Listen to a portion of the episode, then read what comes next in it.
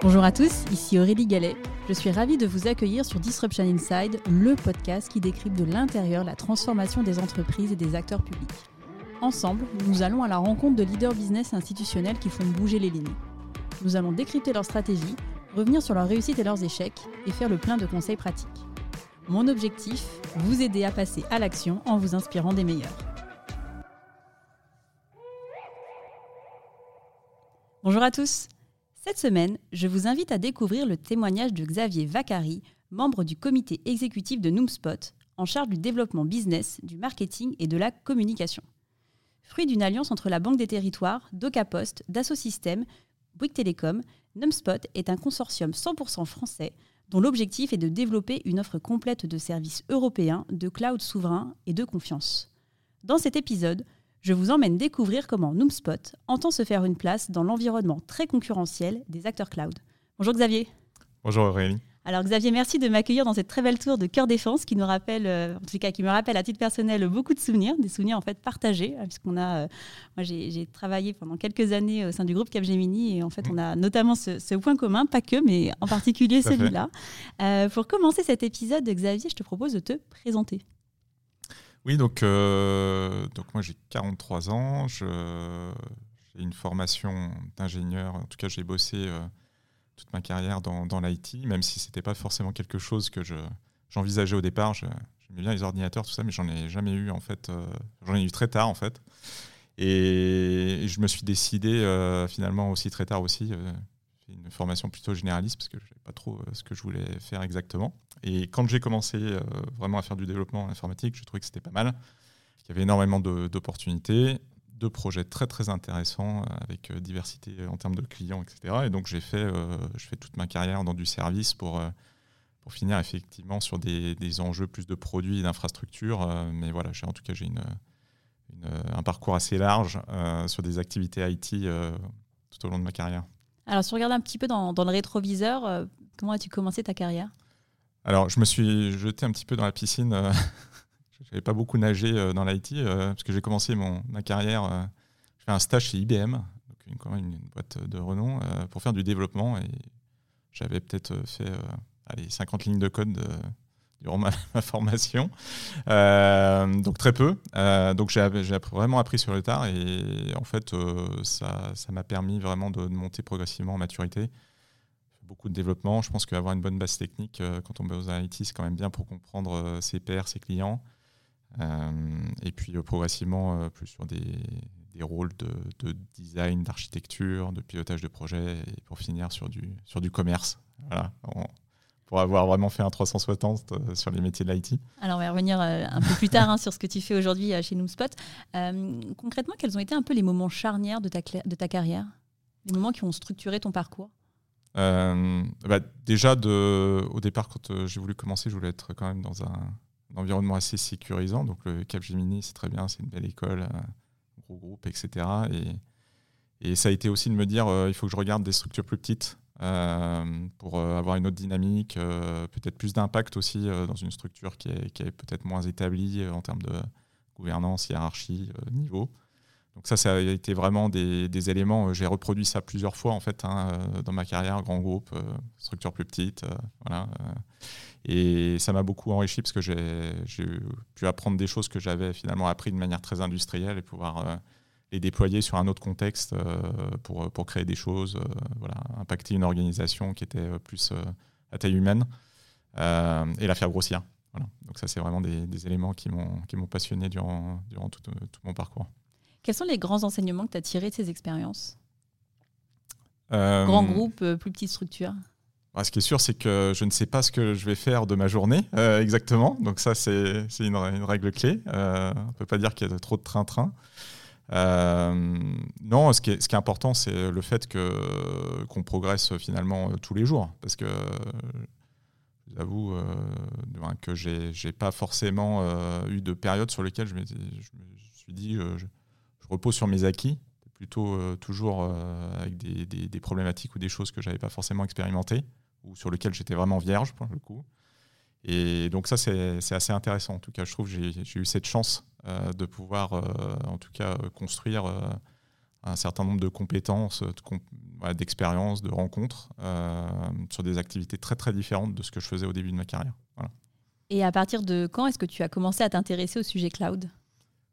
Alors le cloud, je, m'en suis, on va dire, préoccupé quand j'ai commencé à travailler sur des sujets plutôt data et intelligence artificielle, on va dire à partir de 2015, Euh, donc ça fait quand même quelques temps, euh, mais plus en tant que consommateur ou en tout cas sur des sujets de partenariat euh, avec des, acteurs en tout cas qui, avaient beaucoup investi hein, et qu'on retrouve maintenant en tout cas sur le, sur le haut de marché. Mais, mais après, sur des, des, sujets en tout cas plus pointus sur l'infrastructure, je viens plutôt d'un monde applicatif hein, à l'origine c'est quelque chose de la même manière que, j'ai voulu euh, vraiment creuser et compléter euh, dans ma carrière. Donc euh, voilà, d'où aussi mon atterrissage sur une entreprise comme NewSpot. Alors avant ton, ton poste chez NewSpot, tu travaillais chez DocaPost et tu étais notamment en charge du sujet, du sujet cloud.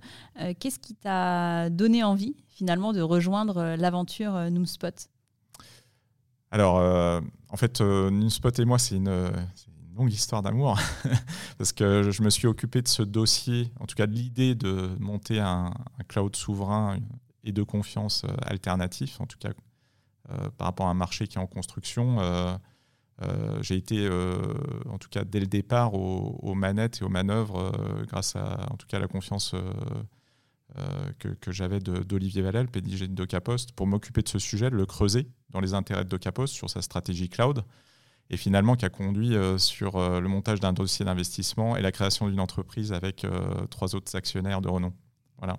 Bon, on va revenir du coup un peu plus en détail sur, sur Noomspot. Donc, comme je disais en introduction, donc Noomspot, c'est un consortium qui est 100% français, dont l'objectif est de développer une offre complète de services européens de cloud souverain et de confiance. avant de revenir un peu sur l'origine de Noomspot, est-ce que tu peux juste nous rappeler ce que c'est la différence entre cloud souverain et cloud de confiance?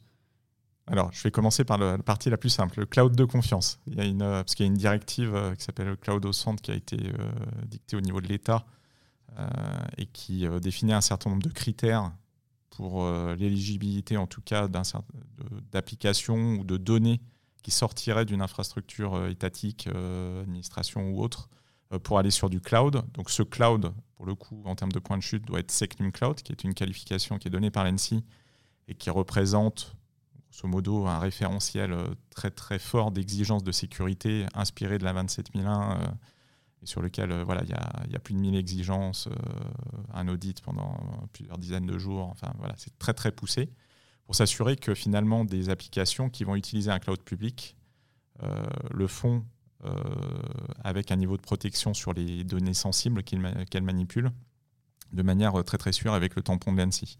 Donc ça, c'est les clouds de confiance. Euh, il y en a peu en France. Euh, voilà, on reviendra aussi sur euh, la genèse de Unispot. Et après, le cloud souverain, on a des définitions sur la souveraineté. alors certes, il y a la souveraineté des États, mais qui reste en fait très très large et on a un petit peu à voir et à manger sur la définition de la souveraineté.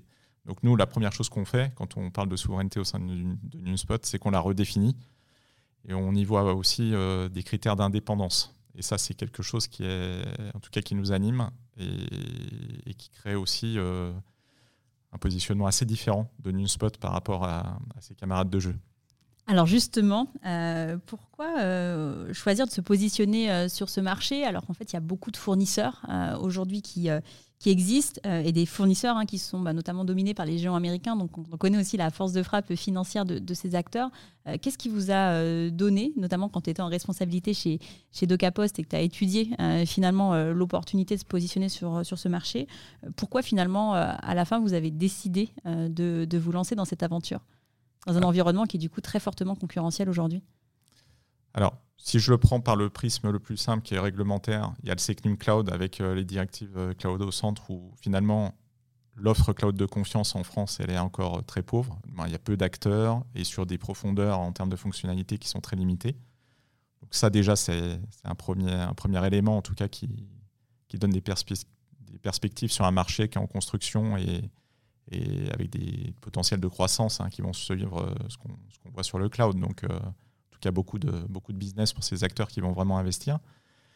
Et quand on regarde finalement l'existence sur le marché de, des trois gros acteurs hein, américains, donc pour, pour, les citer Google, Amazon et puis, et puis Microsoft, on voit qu'il y a énormément d'investissements, mais finalement, les clients n'ont pas forcément toujours le choix, soit ils n'ont le choix que de travailler avec ces acteurs parce que finalement l'offre de service, ils ne la retrouvent pas ailleurs.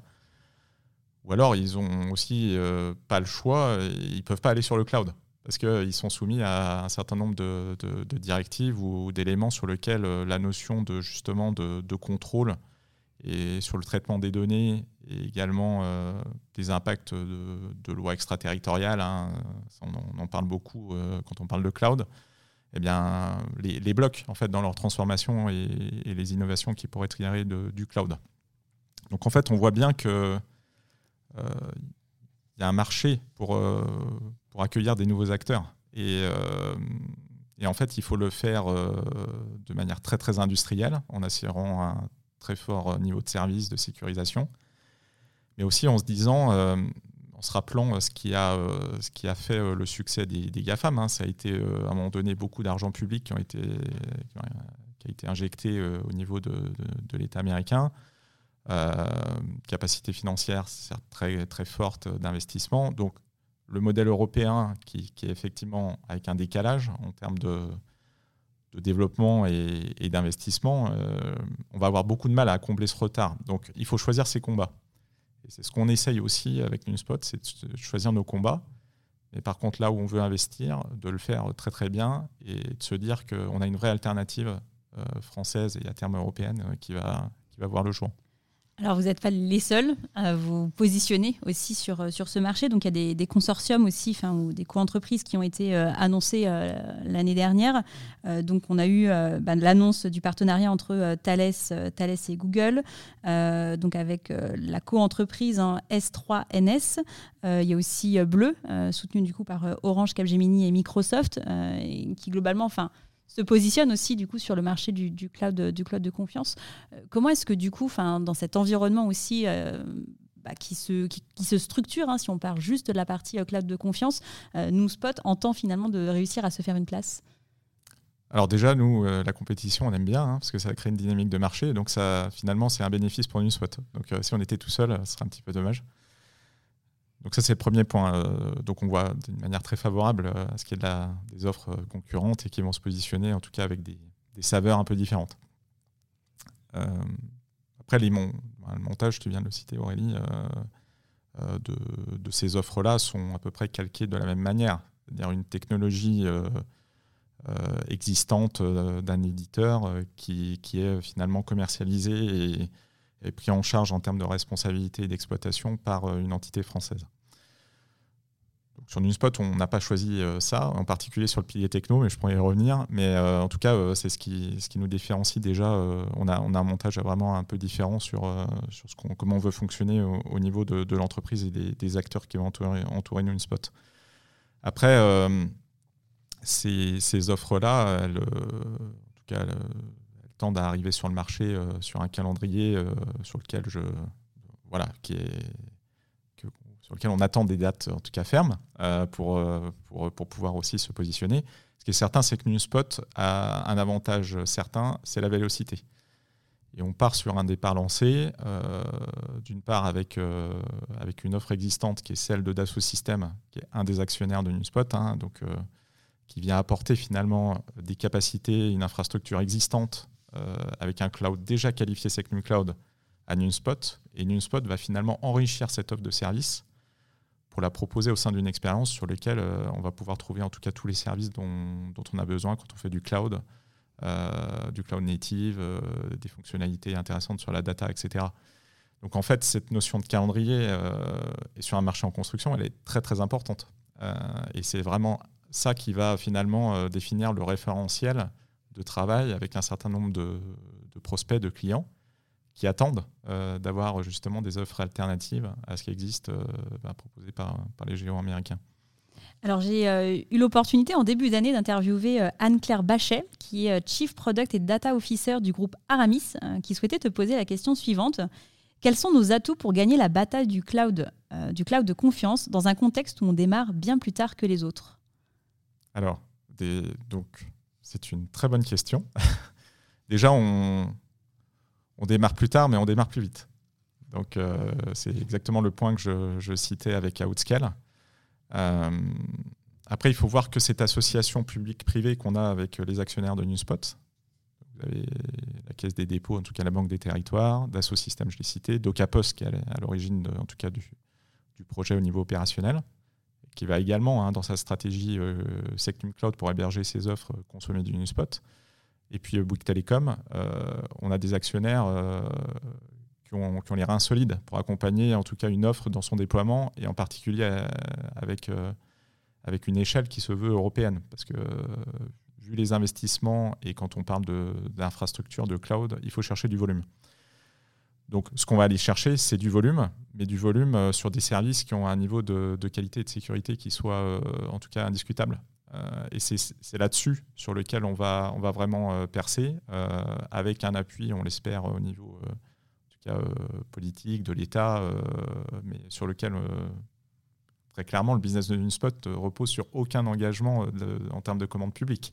C'est bien, c'est bien aussi la, vertu de cette initiative, c'est de se dire qu'on est capable de, monter une offre, de la faire décoller, en étant plus vite sur le marché, euh, et en sachant exactement quels sont les usages aussi et les attentes. Donc euh, en termes de priorisation de notre roadmap, ça sera important euh, pour qu'on ait rapidement des gros clients qui arrivent sur NewSpot pour, pour ouvrir un peu plus le récit et sur des usages cloud qui pour l'instant leur sont soit impossibles, soit en tout cas un peu compliqués pour respecter leur politique de sécurité ou vis à -vis de leurs actionnaires aussi.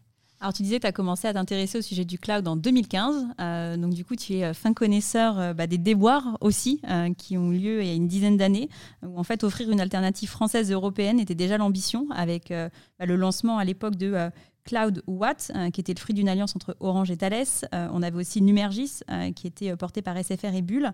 Bon, bah, du coup, dix ans plus tard, on voit que l'écosystème en fait se restructure à nouveau avec des nouvelles alliances stratégiques qui se mettent en place.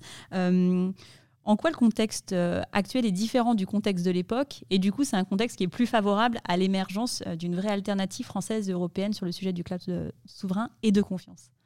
Alors à l'époque, le marché du cloud, il était, il était en forte croissance, mais il n'était pas ce qu'il, était, ce qu'il est actuellement. Donc on va dire que le terrain de jeu est beaucoup plus large. On se dit qu'un NewSpot, en tout cas, pourra bénéficier d'un contexte marché qui est très favorable, et en particulier sur le cloud de confiance, sur lequel on, on va être en hyper croissance pour en tout cas déployer euh, ses capacités Second Cloud. Je, reviens sur le time to market. Le fait qu'il soit court by design avec le montage de NewSpot avec Outscale fait que on va aussi sécuriser un certain nombre d'investissements qui ont déjà été réalisés en, partie par, euh, en grosse partie par Dassault Systèmes, parce qu'on parle d'une offre cloud qui est déjà commercialisée sur le IaaS, sur cette capacité à consommer de l'infrastructure, du stockage, du réseau, du compute. Euh, et NewSpot va finalement se concentrer euh, sur euh, de la valeur ajoutée, sur les couches hautes, sur du développement logiciel. Et on voit bien que la bataille du cloud, euh, maintenant, c'est plus forcément une question de capacité, d'infrastructure. Certes, il faut des points de présence, des data centers, etc. Mais elle est surtout une bataille logicielle. Et en fait, on voit bien que sur ce montage, on a une réponse en fait qui est crédible sur la, la, tendance et finalement le changement de paradigme qu'ont pris les hyperscalers en passant de, voilà, du sujet plus de, supply, de, data center, de hardware, à finalement une bataille logicielle. Et NewSpot se lance dans une bataille logicielle avec le cloud. Alors, je pense qu'on va en reparler un petit peu plus en détail. Euh, juste, ça m'intéresserait de revenir un peu sur euh, la genèse vraiment du projet et comment finalement s'est opéré ce rapprochement entre ces différents euh, bas actionnaires, hein, Banque des Territoires, Docapost, Dassault Systèmes et, et Bouygues Télécom.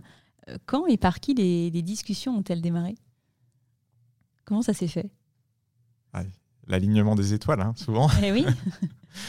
euh, Docapost, euh, opère, euh, en tout cas dans ses secteurs prioritaires, beaucoup sur le secteur public. Donc il faut euh, avoir une réponse Secnum Cloud pour héberger les projets, les offres de confiance de Docapost au sens large. Je ne reviens pas dessus, mais signature électronique, l'archivage, en tout cas des choses qui, manipulent pas mal les données et qui ont besoin de, beaucoup de sécurité et d'avoir le tampon ANSI pour euh, maintenant opérer sur les marchés publics.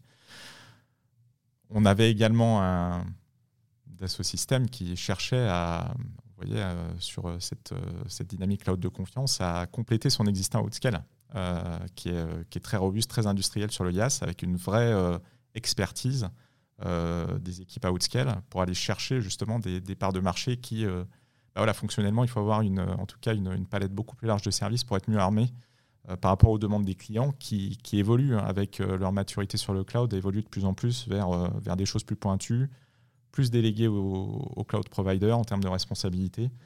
Et donc là, on voyait que, en tout cas, euh, quand on a screené le, le marché sur l'existant aussi euh, des acteurs Secnum Cloud, il y en avait finalement euh, très peu qui partageaient à la fois l'ADN de Docapos, mais aussi cette notion d'indépendance quand je parlais de souveraineté au niveau technologique. Ah ah, la technologie de Dassault Outscale est une technologie qui ne dépend pas d'un éditeur euh, américain ou autre, pour faire tourner son cloud. Donc ça, c'est important. Et donc, euh, on voit bien que quand on s'est mis autour de la table, c'était des choses qui, qui, étaient en tout cas euh, très, très convergentes. Puis, Bouygues Télécom, voilà, industriel, un acteur telco qui, transporte énormément de données, qui a, une, empreinte sur, le, sur les marchés prioritaires qu'on visait, le secteur public, la santé, euh, les banques, les assurances, euh, tous les acteurs sensibles en termes d'OIV, etc. On voit que, Bouygues, sur son, domaine B2B, euh, a énormément en fait, de contacts avec ses cibles clients et est capable d'apporter de, de, la valeur ajoutée sur les données qu'il transporte pour pouvoir les stocker, les interpréter, les analyser, etc. Donc on voit bien que voilà, quand on s'est tous réunis autour de la table, euh, eh bien, en tout cas sur la partie industrielle, je vais revenir sur la, partie publique avec euh, la Banque des Territoires. En tout cas, euh, on, on s'est dit qu'il y avait quelque chose à faire. La Caisse des dépôts, via la Banque des Territoires, elle est dans son, dans son rôle d'accompagner ce type d'initiative à plusieurs, plusieurs égards. sur l'axe déjà renforcement de l'autonomie française, création de valeur sur le marché numérique, création d'emplois également, parce que euh, c'est une nouvelle entreprise, euh, on embauche. On embauche beaucoup, donc euh, n'hésitez pas à postuler. Nouvelles offres d'emploi. On mettra le lien dans les notes de l'épisode, ah, du coup, Xavier. Merci Aurélie. et, et, donc, la Caisse des dépôts est vraiment dans son rôle avec la Banque des territoires sur ce type d'investissement autour du digital.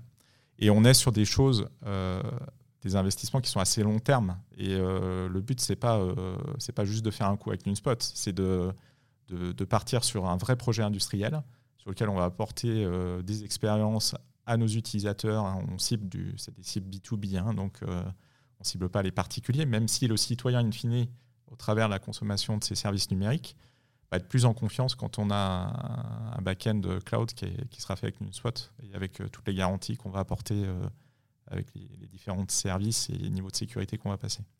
Le lancement de NewSpot a été annoncé en, début d'année, enfin opérationnellement on va dire que ça a été euh, live en début d'année. Quelles ont été les grandes étapes? À partir du moment où vous avez commencé les discussions jusqu'au moment où en fait on a fait le go live de, de euh, Alors le go live, euh, déjà l'annonce qu'on allait monter la société, parce qu'il y, a quand même un petit peu de travail pour, pour sortir une première version de NewSpot, même si on est capable déjà de commercialiser les, capacités d'Outscale. Bah, les différentes étapes, elles ont été déjà de se définir nos cibles stratégiques en termes de marché. Pour définir finalement une offre spécialiste, on restreint le terrain de jeu de NewSpot, en tout cas en termes de cibles prioritaires, pour faire finalement une réponse et un catalogue de services qui soit priorisé et porté par, euh, par un sous-jacent qui, est, euh, qui sont des marchés régulés. Le secteur public avec le Secnum Cloud, la santé avec le HDS, le Secnum Cloud euh, dans certains cas quand on a des clients voilà, à, cheval entre santé et public, le secteur bancaire, etc. etc. Donc vraiment cette, ce niveau fort de, sécurisation de la donnée avec des enjeux, en tout cas des sous-jacents réglementaires. Ça, ça a été vraiment de cibler ces, secteurs prioritaires. Et puis après, ça a été de finalement créer l'histoire euh, qu'on allait, euh, allait raconter et qu'on voulait implémenter sur un storytelling qui est euh, comment on crée un ovni finalement en termes de cloud sur un marché du cloud souverain existant, avec des, acteurs bien établis, hein, OVH, Scaleway, etc. Et puis les GAFAM et leurs initiatives de, avec des, rapprochements de collaboration avec des entreprises françaises pour créer les, en tout cas les deux initiatives que, tu as citées, Aurélie. donc voilà, donc, et ça, bah, c'est là où on est venu finalement à se dire les critères de souveraineté, il faut qu'on les redéfinisse. Parce que vous n'avez aucun acteur qui a un actionnariat public-privé tel que NewSpot. Vous n'avez aucun acteur qui va aussi, de par les orientations technologiques qu'on prend, être aussi indépendant euh, et maître de, finalement maître de son destin euh, sur sa roadmap technologique, sur la capacité à s'adapter by design à des contraintes comme celle de l'ANSI, et puis euh, aussi maître de, son pilotage en termes d'offres économiques, de business, versus d'autres montages qui sont peut-être plus incertains. En tout cas, si les éditeurs logiciels dont dépendent certains acteurs veulent augmenter, doubler leurs coûts, euh, j'imagine que les clients vont être forcément impactés euh, avec ce type, euh, en tout cas, de, de fluctuations sur, sur, voilà, sur la, vie, la vie de leurs produits. Donc voilà, donc c'est ça en fait, NewSpot, c'est ce niveau d'indépendance très très fort et qui va aussi nous prémunir, en tout cas, d'avoir le meilleur niveau de protection sur les lois extraterritoriales et tout ce qu'on peut voir voilà, au niveau du Cloud Act ou autre. Alors, est-ce que tu peux hum, juste revenir un peu sur euh, l'offre de services et les différents niveaux euh, aussi de services qui sont proposés? Euh, Donc, tu disais à travers Outscale de Dassault Systèmes, on vous positionnez sur le YAS, que la bataille finalement du, du, cloud pour Noomspot, c'est plutôt la partie euh, est-ce que du coup, tu peux juste revenir, enfin, passe SaaS, je ne sais pas d'ailleurs, peut-être que c'est une discussion qu'on pourrait, euh, qu'on pourrait avoir. Est-ce que tu peux juste, pour nos auditeurs, revenir un peu sur les, trois niveaux, finalement, des trois niveaux de services globalement qui peuvent être euh, aujourd'hui proposés sur le marché indépendamment de Noomspot quand on parle d'une offre cloud et la manière dont Noomspot se positionne sur ces différentes couches? Alors, je, vais refaire un petit peu de, vocabulaire pédagogie. Alors, je m'en excuse pour ceux qui connaissent, qui trempent là-dedans, mais c'est parce que le cloud, finalement, y a beaucoup d'acronymes, etc. Et une fois qu'on les a présentés, euh, ce n'est pas des sujets si compliqués que ça.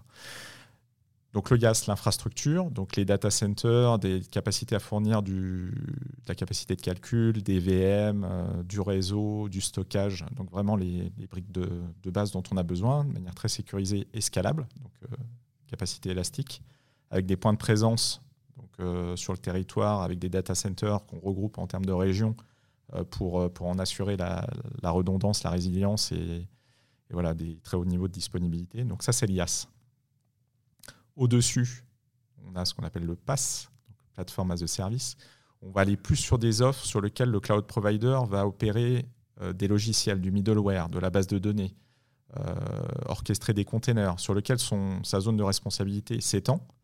Et donc, sur ces briques applicatives, on va finalement s'abstraire des problématiques IaaS parce que le client va consommer finalement un service packagé, une base de données par exemple, euh, avec des capacités de stockage, etc. Mais il n'aura pas euh, à s'occuper du IaaS, donc de la couche euh, sous-jacente. Et le cloud provider va s'assurer de, des patchs de sécurité, des montées de version et d'un niveau de service, en tout cas, qui doit être tenu avec effectivement toute l'infrastructure qui va bien pour assurer ces, ces niveaux de SLA. Alors sur le pass, euh, on peut y mettre pas mal de choses. Hein. quelques mots-clés, Kubernetes, euh, voilà, du, serverless, des choses comme ça. C'est vraiment, euh, vraiment là où on a toute la pile middleware pour avoir les briques de Lego pour construire ces applications. Et puis après, on a le SaaS qui souvent est plus orienté sur des usages plus haut niveau. vous pouvez avoir du SaaS métier, un logiciel bancaire, un logiciel de paye. voilà, tout ça, c'est du SaaS où le mode de consommation est finalement euh, sur un modèle de, souscription par utilisateur, etc., sur lequel on va prendre un abonnement. Donc c'est à la fois un modèle de commercialisation, mais également un modèle de consommation sur lequel euh, finalement le client euh, va souvent être sur une infrastructure qui est mutualisée avec d'autres clients et en, faire des bénéfices de, factorisation et donc sur les coûts, sur les coûts qu'il a, a engagés avec ce type de service. Donc voilà, donc c'est tout ça. Donc NewSpot se concentre bien sur le IaaS et le PaaS, c'est vraiment le cœur du réacteur spot. Sur le SaaS, on va, on va y aller, en tout cas, de, c'est moins notre cœur de métier, mais on, peut avoir un certain nombre d'offres euh, qui, ressortent, mais qui sont pour l'instant euh, pas dans, en tout cas pas dans nos priorités. Euh, mais en revanche, on va avoir un écosystème de partenaires avec une, marketplace sur lequel cette marketplace va pouvoir s'appuyer sur tous les sous-jacents de spot et son offre de service de confiance et telle qu'on l'a qu'on décrite tout à l'heure. Donc c'est vraiment ça en fait. L'offre de NewSpot, elle va aussi bénéficier à d'autres acteurs, type éditeurs de logiciels, des partenaires intégrateurs qui, vont pouvoir consommer ces, ces services proposer des projets ou de la valeur ajoutée sur, un logiciel existant voilà, en l'hébergeant au bon endroit, avec le bon niveau de qualification, de cloisonnement, euh, sur du cloud public, parce que NewSpot est un cloud public. C'est important aussi, parce qu'on a souvent euh, plein de types de cloud, du cloud privé euh, dédié, voilà, sur lequel finalement on n'a pas trop de problèmes de mutualisation avec d'autres clients, parce que c'est de l'infrastructure qu'on achète et qui nous est réservée, physique. Mais là, on, porte ces technologies euh, cloud et ce mode de consommation sur une infrastructure qui est mutualisée. Et c'est là où on a les gains aussi au niveau euh, de consommation à l'usage, du on-demand, etc., qu'on a du mal à faire sur une infrastructure qui est, de taille fixe et dédiée, euh, bah voilà, dédiée à un client.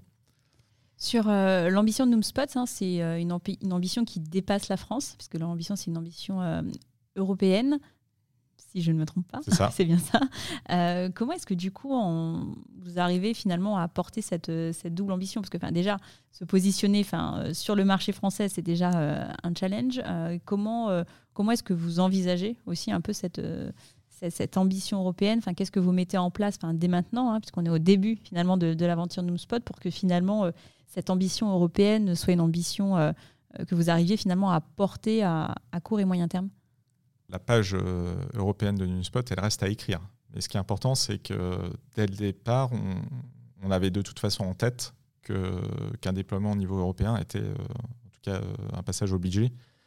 Et la consommation de cloud et le type d'usage, etc., on va avoir des, éléments aussi au niveau réglementation qui vont nous aider à finalement promouvoir les investissements qui ont été faits au niveau de NewSpot à l'échelle européenne. Je parle en particulier de, euh, de, ce qui est au niveau euh, ENISA, des normes EUCS, euh, qui sont l'équivalent du Second Cloud au niveau européen. C'est des choses qu'on regarde dès maintenant pour être conforme le plus tôt possible et on l'espère avec des équivalences qui seront simples entre ce que fait l'ANSI et cette norme européenne. En tout cas, en tout cas il y a des discussions encore en cours, mais qui, qui devraient, on l'espère, aboutir sur, sur des choses qui sont assez proches. Donc cette capacité à opérer depuis la France dans un premier temps avec des infrastructures en France pour le marché européen, avec cette labellisation qui, se veut la, plus proche possible de Secnum Cloud, spot a tous les ingrédients pour, euh, pour réussir à opérer ce business au niveau, euh, au niveau européen. Après, ça voudra dire aussi des investissements, des points de présence, probablement en Europe, ailleurs que, en tout cas avec des, régions ou des data centers en dehors de la France. Euh, mais ça, tout ça, on va le, prioriser aussi par rapport à ce qu'on rencontre comme besoin client et définir finalement où seront notre point de chute en termes d'infrastructure, mais également en termes de, points de présence au niveau des équipes. Et ça, là-dessus, c'est un petit peu trop tôt pour, pour vous donner en tout cas une vision très claire. Moi, je ne l'ai pas en tout cas. En tous les cas, ce qui m'intéresse, c'est de se dire que finalement, by design, euh, en fait, on, intègre bah, notamment enfin, toute la partie réglementaire euh, qui s'applique à l'échelle à l'échelle européenne pour que bah, le moment où finalement enfin, le business est suffisamment mature, euh, le scale soit possible, on va dire, en dehors du périmètre France. justement, sur le, la stratégie de go-to-market de Noomspot, ça m'intéresserait de savoir en fait où est-ce que tu en es, où est-ce que vous en êtes aujourd'hui, quelle est un peu la stratégie de, de go-to-market et les grandes grandes ambitions euh, ou euh, les grandes priorités d'action de cette année? On va être dans, ce qu'on appelle une transition. On a euh, effectivement l'existant Outscale hein, qui, qui remplit un, certain nombre de, critères de réponse pour des cas d'usage. Donc on, commercialise cette offre-là avec progressivement des services que va rajouter NewSpot au-dessus, en particulier de distribution sur de la valeur ajoutée plus que de la revente. Mais, ce qui va être euh, intéressant, ça va être le, cliquet euh, sur euh, notre première version, V0 comme on l'appelle, qui, qui, devrait voir le jour en fin d'année, et sur lequel notre président va, va, en tout cas communiquer des éléments de roadmap normalement au début de l'été. Et là-dessus, on prépare, prépare l'avenir. On prépare surtout ce qui va se passer en 2024 sur cette deuxième étape de NewSpot. Euh, pour, euh, pour adresser d'autres typologies de cas d'usage, ou en tout cas euh, faire bénéficier à des clients qui auraient déjà goûté et consommé de la haute scale cette année avec l'aide de NewSpot, basculer sur une expérience NewSpot et l'accès aux, différents services qui vont, qui vont, qui vont se voir le jour au fur et à mesure courant 2024. Et quel va être le rôle des différents partenaires, des différents actionnaires de NoomSpot dans cette stratégie de go-to-market? Alors déjà, ils ont un rôle de conseil parce que c'est voilà, pour, pour, certains d'entre eux des éditeurs qui ont pignon sur rue. Hein, je ne redécris pas le tableau, mais tout cas, voilà, on a des acteurs sérieux. Donc, on a, on a ces éléments de conseil pour nous aider euh, dans nos décisions, nos orientations stratégiques et conseiller notre, notre présidence sur le sujet. Euh, et puis on a, euh, on a des partenaires qui, qui, sont finalement des clients naturels. quand je vous disais que, que DocaPost, dans sa stratégie cloud, investissait, finalement, c'est un co-investissement en NewSpot pour répondre à ces enjeux de Secure Cloud pour les offres de confiance de DocaPost. Ben voilà, on, est, euh, on est aussi dans une relation de business partner euh, qui, est, qui, est, très vertueuse parce que ben on va être euh, aussi très attentif à, répondre à ces, à ces besoins-là. Mais, mais reste une entité à part entière, pas filiale d'un DocaPost ou autre, qui va avoir sa propre roadmap pour servir le plus grand nombre de ses clients au sein des quatre marchés, prioritaires dont on a parlé au, début de, l'interview. Pour euh, accompagner le setup, je ne sais pas dans quelle mesure tu peux communiquer ou pas cette information, quelle est la mise de départ finalement qui a été, euh, qui a été, enfin, qui a été mise sur la table pour euh, accompagner enfin, justement le, développement de cette activité? Et dans quelle mesure finalement est-ce que bah, ce, tour de table va avoir les reins aussi suffisamment solides pour accompagner aussi enfin, tous les investissements qui vont être nécessaires pour se faire une place dans cet environnement bah, hautement concurrentiel du cloud de confiance? Alors tout d'abord, on est déjà sur un, on va dire une première version de NewSpot. Donc, euh, on va dire une première version de l'investissement et, ça présage pas de, en tout cas, de, l'avenir et, de ce qui sera, euh, en tout cas, à remettre en termes d'investissement pour accompagner le déploiement, en particulier au niveau européen. On communique pas beaucoup sur les chiffres. Il y a des choses qui, la question. Il y, a des, choses qui sont publiques sur la capitalisation, etc., euh, et qui laissent, en tout cas, donner quelques éléments de réponse sur l'investissement, mais et voilà, je pense que le, cœur du sujet, elle va être surtout sur quel est l'offre NewSpot euh, en fin d'année, l'année prochaine. Et donc ça, on aura hâte euh, de, la, communiquer dès qu'elle sera en tout cas publique. Alors tu disais en début d'épisode que l'enjeu c'était l'enjeu de la vélocité. Euh, les initiatives hein, dont on a parlé précédemment annoncent aussi une offre de service qui serait live en 2024. Alors du coup, comment réussir à être plus véloce que les autres? Alors 2024, est-ce que c'est janvier 2024 Je ne sais pas. Mais en tout cas, on essaiera d'être malgré tout les premiers.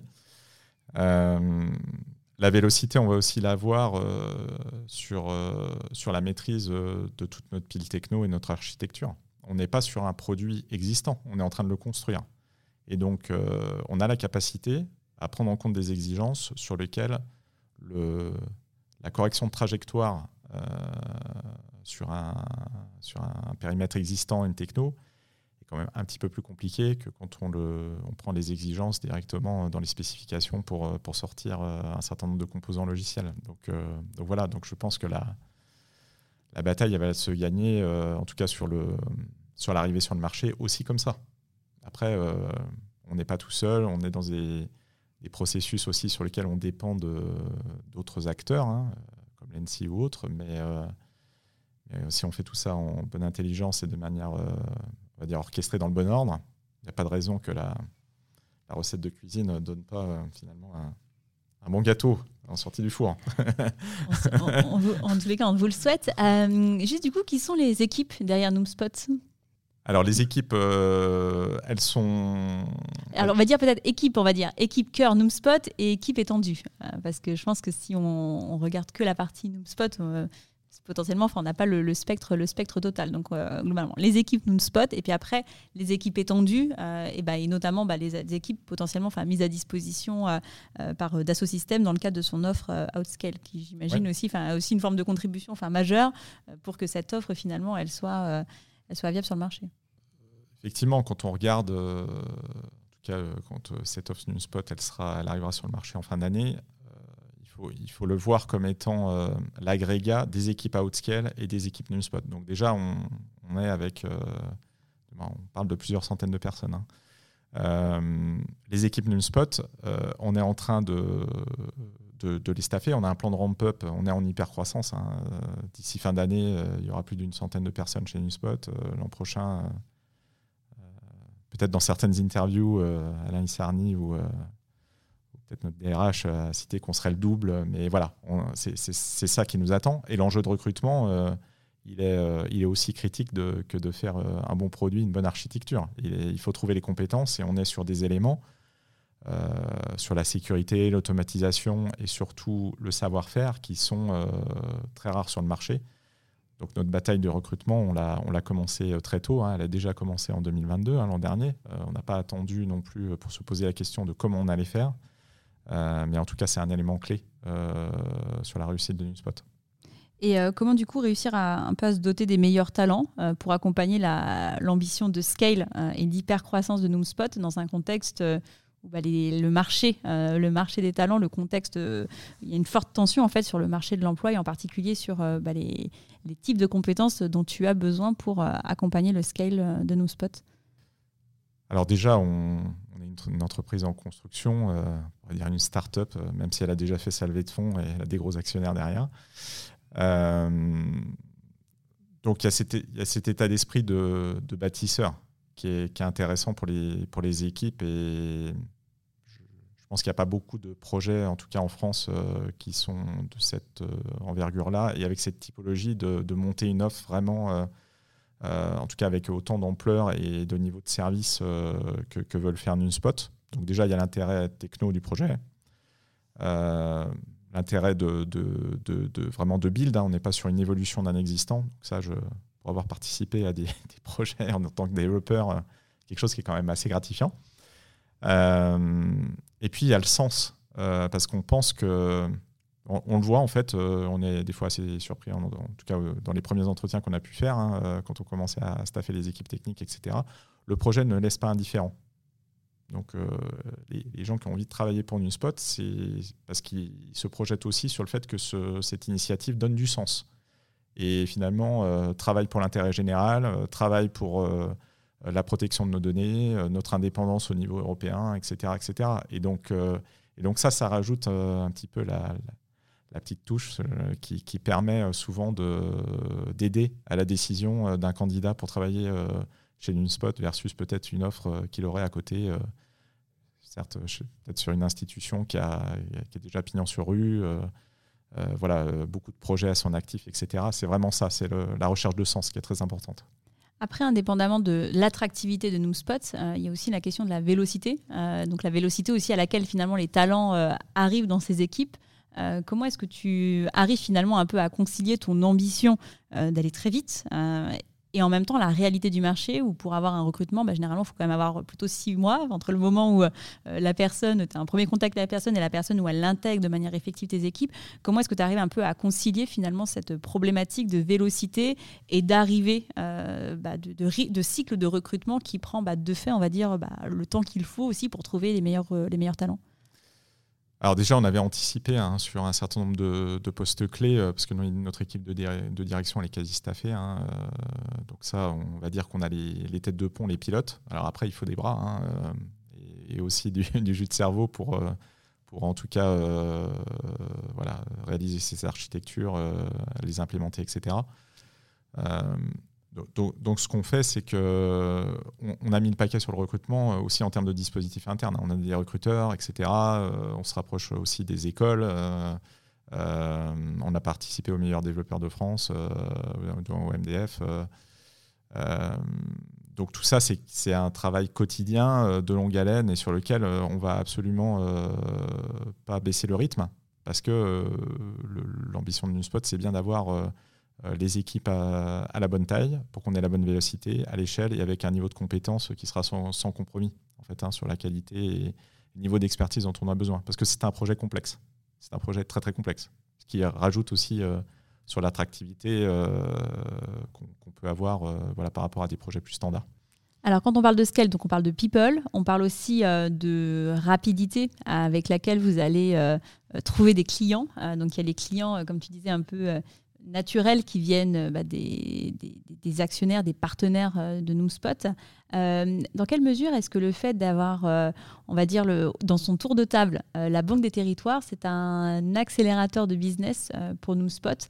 Alors, tu nous disais finalement, il n'y a pas d'engagement à ce que bah, demain, l'administration française ou les hôpitaux utilisent Noomspot, bien évidemment, mais pour autant, le fait d'avoir le tampon Banque des Territoires, dans quelle mesure est-ce que ça constitue pour NoomSpot un, un accélérateur de business euh, ou en tous les cas un avantage compétitif par rapport aux autres acteurs du marché?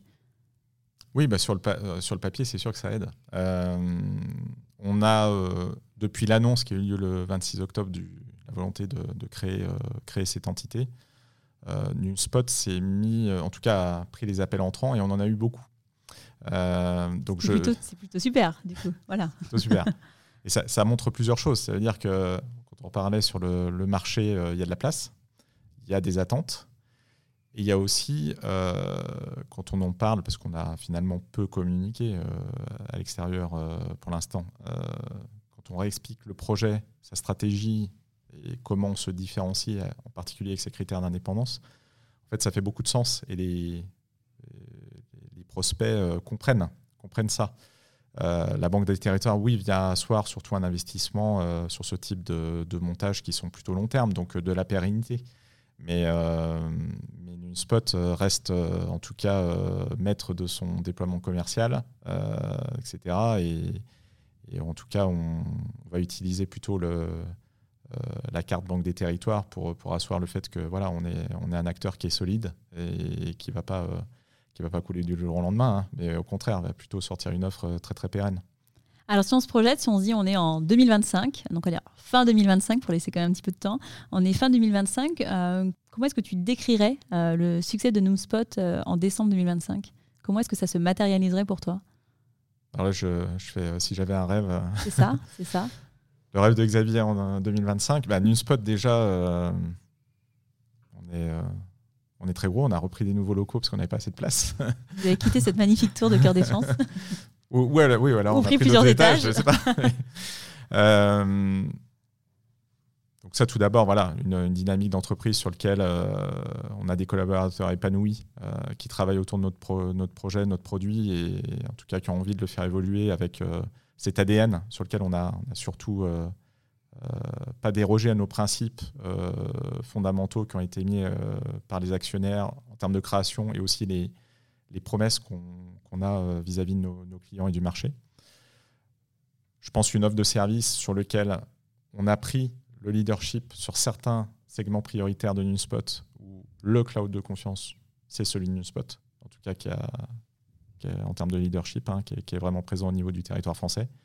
Et bien entendu, du business au niveau européen. Parce que, euh, voilà, on sait que, en tout cas lors de l'annonce, hein, Bruxelles avait, regardé hein, euh, ce qui se passait euh, au niveau de, de, la création de NewSpot en France.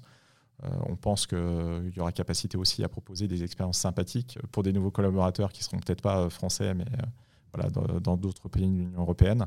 Et puis aussi des évolutions de carrière à certains qui ont peut-être la bougeotte et qui ont envie d'aller faire du business ou du développement peut-être dans d'autres pays. Juste un, dernier point sur, euh, sur le sujet un peu de, la vision du, succès.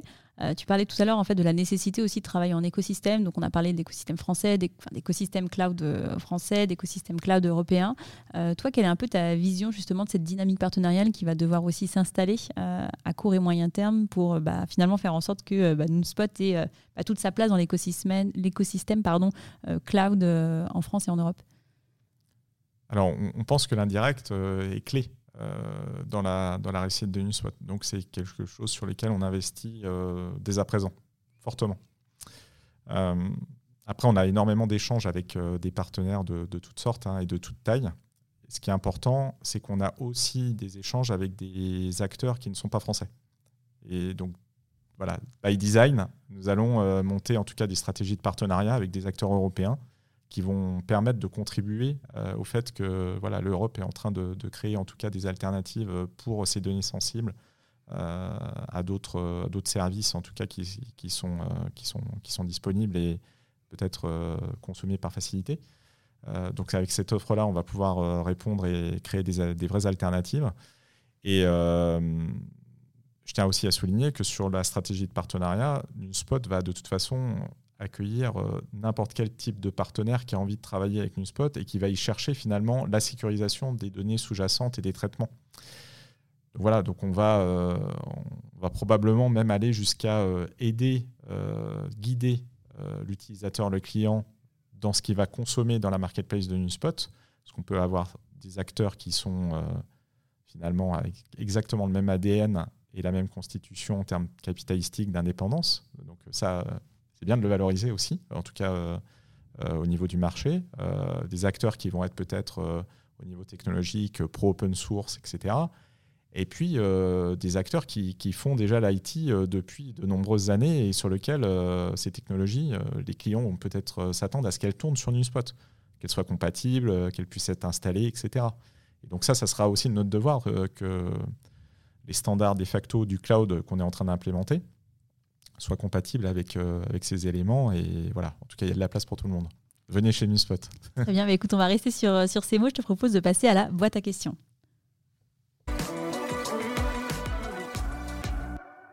Alors, je te laisse du coup piocher euh, deux cartes dans chaque paquet et me les remettre. Choisis-les bien. Hein. Donc, c'est pas une boîte, c'est des paquets. C'est ça, c'est des paquets. J'ai toujours pas investi dans la boîte à question. Ça sera peut-être pour, pour 2024. Merci Xavier. Alors, on va commencer, comme la tradition le veut, par les questions plutôt business et on terminera par les questions plus personnelles. Alors, première question, euh, business, pour toi, quels sont les facteurs clés de succès d'une transformation? Euh, L'adoption, ça je vais mettre en numéro un. Euh, et puis après, c'est l'amélioration. capable d'avoir en tout cas des équipes qui, qui soient force de proposition et qui adoptent. voilà aussi une, les stratégies d'amélioration. Parce que c'est pas parce qu'on a des bonnes idées euh, qu'elles sont forcément bien implémentées du premier coup.